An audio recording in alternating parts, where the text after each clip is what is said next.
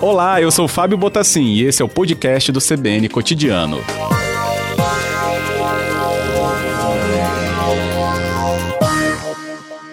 E agradeço muito, Paulo, que está na ponta da linha com a gente. Boa tarde. Boa tarde. Obrigado mesmo pela a sua disponibilidade de conversar com a gente. É, e começando né, sobre esse momento ainda tão difícil né, do coronavírus e você que passou por isso, qual foi justamente o momento em que você teve o diagnóstico do coronavírus? O que, que vinha acontecendo para que você viesse a procurar algum tipo de atendimento e ter esse diagnóstico?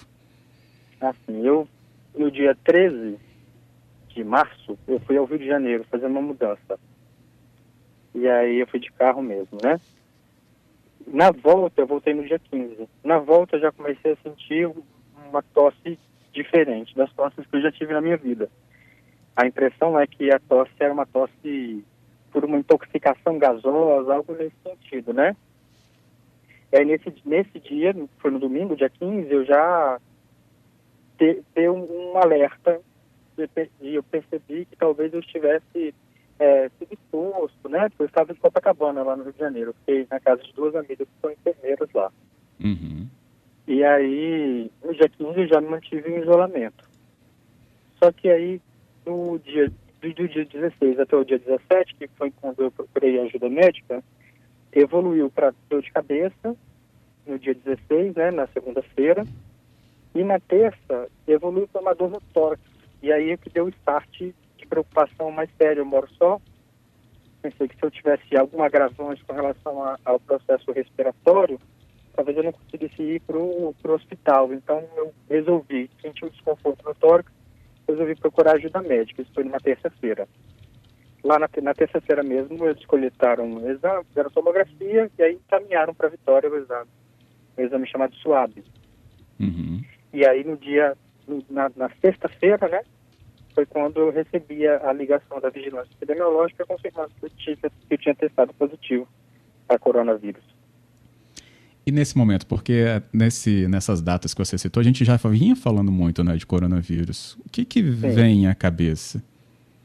Foi um, um momento muito significativo para mim, assim, né? Uhum. Como eu tinha alertado aos meus vizinhos, eu fiz questão de, de conversar. Eu moro num condomínio, eu tive, eu fiz questão de, de, de comentar junto, assim, de junto aos, aos vizinhos, de que eu tinha sido notificado como suspeito de, de de coronavírus, né, de Covid-19.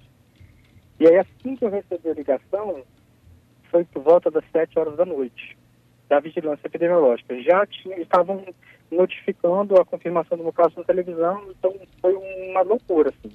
E aí as pessoas é, conectaram, né, os meus vizinhos conectaram ao fato de eu estar sob suspeita e saiu o diagnóstico do segundo caso do município. Então eu comecei a receber um monte de ligação, uma série de preocupações, e aí foi um momento muito, muito tenso, assim, né? Porque as pessoas, elas estão ainda, né? Um pouco menos hoje, mas estão ainda muito assustadas com isso. Uhum. Então, o que eu recebi foi é, um susto de que, então, é, eu estou com, tô com, contaminado com, com esse vírus que, que chegou por agora aqui, são os meus casos. Eu tenho que saber como é que eu vou lidar com isso tudo, porque eu acabei me tornando muito exposto aqui, né? No, no, momento em que eu recebi, eu já não estava mais com sintomas. Então, eu me senti bem, aliviado. Eu já, estava sabendo que eu ia ficar curado desse processo. Né? A sensação é que já tinha passado uns sintomas. Então, uma preocupação específica com relação ao risco de vida, não tive. Mas com relação a toda essa exposição social, eu tive. E aí eu fiquei às voltas com isso. Né? Como é que agora eu vou me portar com relação a tudo que está acontecendo como é que eu protejo as pessoas do contato comigo. Então, eu mantive uhum. em quarentena durante todo o processo que, a, a vigilância epidemiológica me indicou. Então, eu não tive contato com ninguém. Então, foi um susto, mas também me, me deu uma, uma sensação de paz, porque eu já estava me sentindo bem e de que eu não tinha me movimentado, não tinha contato com pessoas. Então, eu sabia que eu não tinha contaminado pessoas é, do entorno, né? Sim, que ótimo.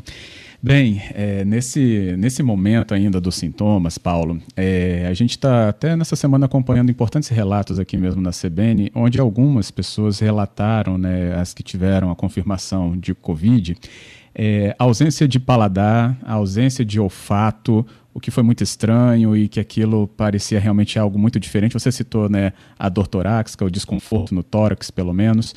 É, houve alguma reação por exemplo, essa é, do olfato e paladar? Não, não tive. Eu tive três, quatro sintomas, na verdade. Eu tive esse sintoma dessa tosse, que parecia uma intoxicação gasosa mesmo, ter respirado um gás tóxico, algo nesse sentido, né, uma tosse prolongada e seca. Tive uma dor de cabeça também, muito diferente das dores de cabeça que eu sempre tive. Eu tinha enxaqueca, algo nesse sentido. E essa dor de cabeça que eu tive é uma dor de cabeça integral, né? doía minha cabeça inteira. Não é como uma, uma cefaleia ou uma enxaqueca que que dói geralmente atrás dos olhos ou né, no, no lobo frontal da gente e tudo mais. Então eu senti uma dor de cabeça integral, toda a minha cabeça ficou doendo. Essa uhum. tosse seca, o desconforto né, no tórax e também tive diarreia. Entendido. Bem, é, a gente. Sintomas, né? Sim. É, sua idade você pode falar pra gente? Porque a gente está falando tanto tenho... de grupo de risco, né? Eu tenho 35 anos. 35. E uma coisa que me fez, eh, que me fez procurar a ajuda médica é que lá no Rio de Janeiro estavam comentando que pessoas que fizeram bariátrica poderiam entrar como grupo de risco. E eu fiz bariátrica sete anos atrás. Uhum. E também fiquei, fiquei pensando, mas depois eles consideraram risco, claro que são bariátricos recém-operados ou bariátricos que estão com anemia, alguma, alguma comorbidade né, da cirurgia, o que eu não tenho. Então também foi uma coisa que me deixou em paz. Entendido. Bem, você recebeu né, é, atenção, teve o registro, você falou que os sintomas foram diminuindo, mas houve tratamento, medicação para o seu caso? Houve sim, eu tomei um xarope para aliviar o desconforto da, da, tosse, né? E analgésicos para minha dor de cabeça. Foram esses dois, essas duas medicações que eu, que eu, que eu tomei. Uhum. Até é... os sintomas, né? Sim, sim. É, foi por quanto tempo essa, essas medicações? Dois, eu três dias? Por volta de cinco dias, três, cinco, três tá. quatro, cinco dias por aí. Uhum. E depois, o pós? É, uma vez é, considerado, então, sem os sintomas e as avaliações sendo no campo positivo, você ainda recluso, como é que é retomar? Aliás, teve um, um resultado falando, você está curado? Tem, eu fiz testes, eu tenho feito bastante teste, eu tenho eu tenho me disponibilizado para pesquisa, para que os testes rápidos sejam avaliados em mim, a eficácia dos testes. Então, eu fiz, desde, eu, a minha quarentena, ela terminou no dia 30 de março, que completam uhum. os 14 dias que eu fiquei da apresentação dos meus primeiros sintomas. No dia 14, eu fiz o exame também, eu fiz três vezes o teste rápido, e nas três vezes que eu fiz, é, testou negativo. Então, é sinal de que eu não tenho mais o vírus é, no, meu, no meu organismo e tudo mais, né? E aí, então, tendo testado negativo algumas vezes, eu recebi uma documentação da vigilância epidemiológica me liberando pro, do isolamento social, né? Mas a gente está tá todo mundo em quarentena, então eu não tenho, eu não voltei às minhas atividades, eu tenho atendido os meus pacientes por, por videoconferência, algo nesse sentido. Então, a vida não voltou ao normal ainda, né? Então, a de todo mundo que está em quarentena, o fato de eu, de eu poder ser exposto, que eu não vou pegar, né, que não, provavelmente não vou, não vou pegar de novo, ou não contamino, ou contagio outras, outras pessoas, uhum. isso não me desconecta da realidade de que todo mundo está dentro de casa. Então, eu também me mantenho. Não mais em isolamento, eu já posso ir ao mercado caso eu necessite, né, algo nesse sentido, mas eu também me mantenho recluso dentro de casa, como todo mundo deve fazer, né. E, com certeza. A gente está conversando aqui com o Paulo Ferri, ao vivo na CBN, né? ele aqui é psicólogo e teve né, o diagnóstico de Covid-19, está falando para a gente de como enfrentou, né, desde a notícia, a quarentena e depois né, a confirmação da cura. E sobre essa retomada que você estava falando agora, profissionalmente, né, a gente teve até uma informação com a nossa ajuda da equipe de reportagem que você está usando bastante nessa questão aí de uma conexão via internet com os pacientes. Isso, eu já, os, os meus pacientes já estavam atendendo via videoconferência antes da minha exposição e tudo mais, só que eu, eu recebi tanta solidariedade das pessoas já, já havia um movimento dos psicólogos no Brasil inteiro, disponibilizando para atendimentos sociais. Então, eu abri um, o espaço na minha agenda para atendimento gratuito de alguns pacientes. Então, eu, eu publiquei no meu, na minha rede social de que eu tinha algumas vagas disponíveis para atendimento gratuito. E aí eu estou atendendo gratuitamente 12 pessoas por semana. Que ótimo. Todas de Linhares? Não, tem pessoas de Vitória também, pessoas que viram no jornal que eu tinha aberto essas vagas. Então tem pessoas da Serra, tem pessoas de Vitória, pessoas aqui do interior, mas a maioria de Linhares mesmo, que viram pela minha, pela minha rede social, né? Uhum, ótimo. Bem, a gente até está destacando com nossa cobertura, né, que vai nesse sentido da orientação, da explicação, né, de trazer dados científicos, estatísticos, Paulo. O norte do Espírito Santo está atravessando uma semana aí que tem realmente notícias, inclusive, das que a gente não gostaria de ter, né, por exemplo, até o, a perda de vidas, né, por causa da doença. O que, que você vê em relação, né, à a, a reação das pessoas com tanta orientação que é dada, muitas que às vezes preferem não seguir, e depois com a, o registro do que a gente está tendo de São Mateus e Linhares com perdas de vida. Há um equilíbrio em, em relação a isso? Você percebe que há ou que falta ainda um, um toque ainda mais é, incisivo em relação à gravidade desse momento?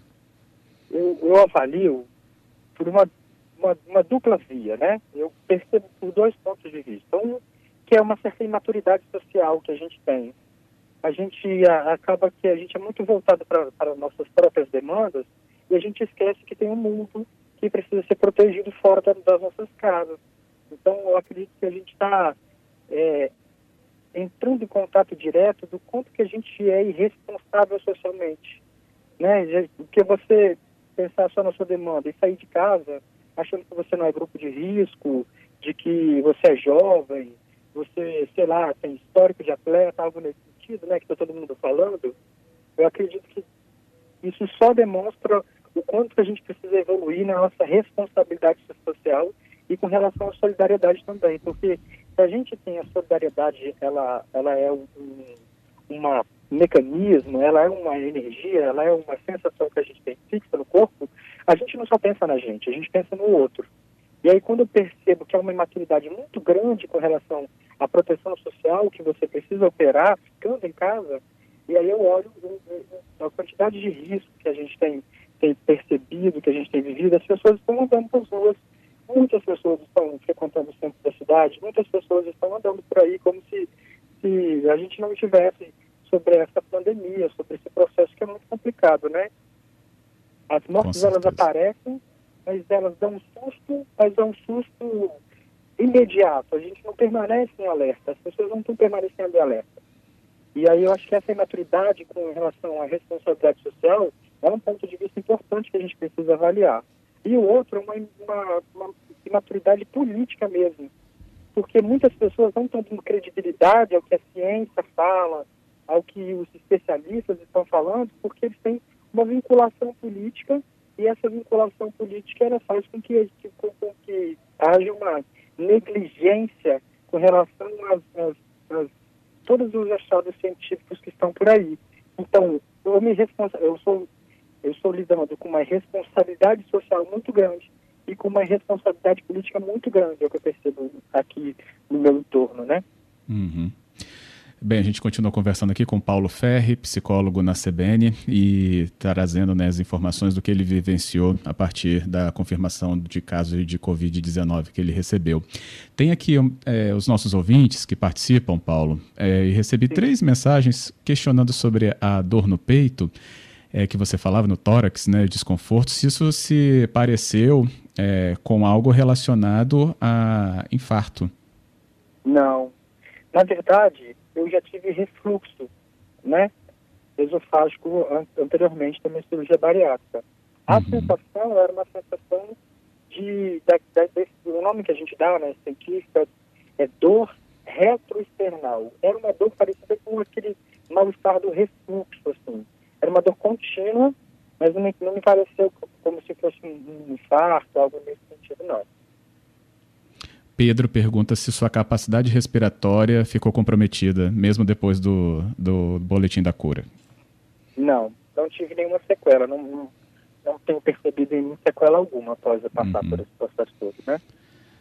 É, entendo. Tem, tem diferenças né, na reação de cada organismo, claro, né? A gente está construindo, inclusive, muita literatura sobre a ação desse vírus no corpo, né? Ainda no mundo. Isso mesmo. Tem outra questão aqui que envolve sobre o contágio. A Carla, a Cristiana e também a Tatiana perguntaram se você lembra o que, que pode ter acontecido para você ter tido contato com o vírus, porque muita gente não está se dando conta que são dos atos mais simples. É a mensagem, por exemplo, aqui da Tatiana.